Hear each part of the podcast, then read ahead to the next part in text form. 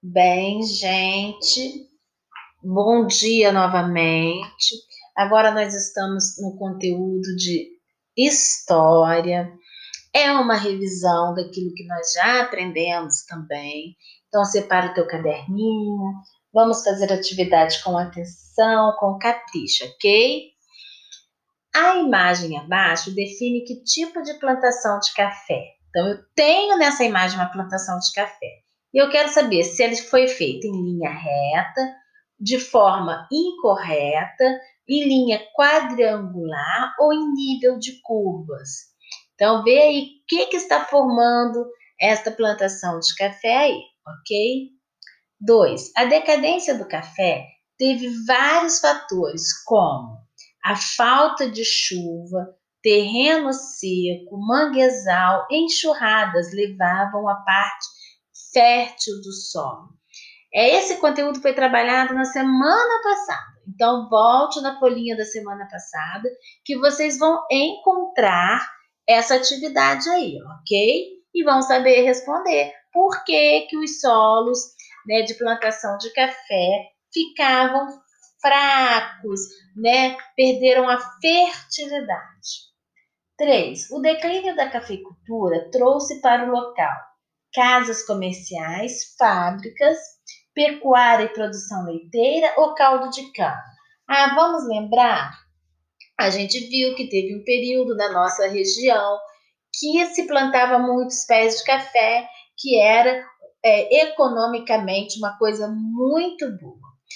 Mas, como essas plantações de café não eram feitas de forma correta, acabavam-se é, que as enxurradas, a chuva, levava a terra, levava as coisas férteis, né, é, os elementos férteis da terra, e aí o café já não ficou de tão boa qualidade. E essas fazendas tiveram que ser substituídas. E ao serem substituídas, né, eles trouxeram para a região o que? A pecuária, que era a criação de vacas leiteiras e também né, da produção de leite. E aí foi dando uma nova, foi fazendo uma nova história para a região da qual hoje Volta Redonda faz parte. Quatro.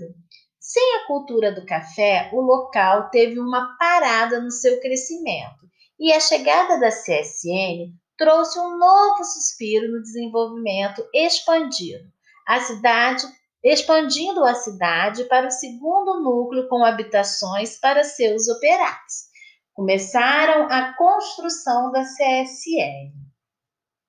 E aí, a gente pode afirmar, Volta Redonda surgiu com a CSN, o crescimento de Volta Redonda foi proporcionado pela CSN, Volta Redonda não cresceu com a CSN, Volta Redonda não cresceu. Como é que foi aí?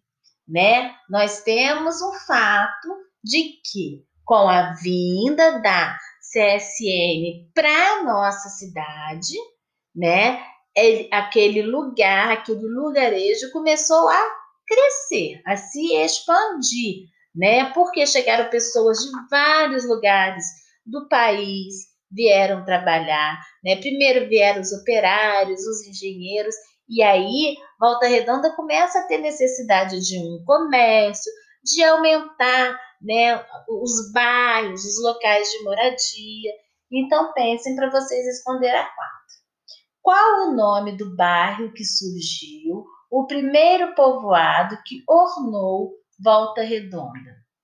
Água Limpa, Aterrado, Niterói ou Retiro? Lembra lá que tem até hoje a igreja né, que faz parte da história de Volta Redonda. Qual bairro que foi? Seis. Só fazendo um, uma observação aí, tá, gente? Qual o nome do bairro que surgiu, o primeiro povoado que formou Volta Redonda, tá?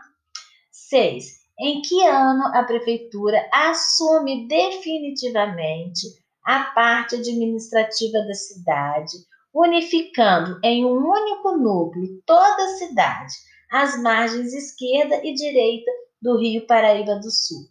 foi em 1970, em 1954, em 1968 ou 1870. Em que ano a prefeitura assume definitivamente a parte administrativa da cidade?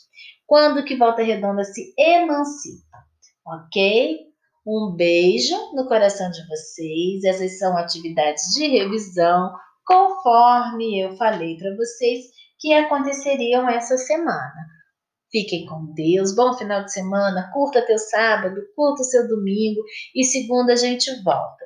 Lembrando que nós temos as nossas aulas ao vivo, segunda, terça e quinta-feira, de 10h30 às 11h20. Um beijo no coração de vocês.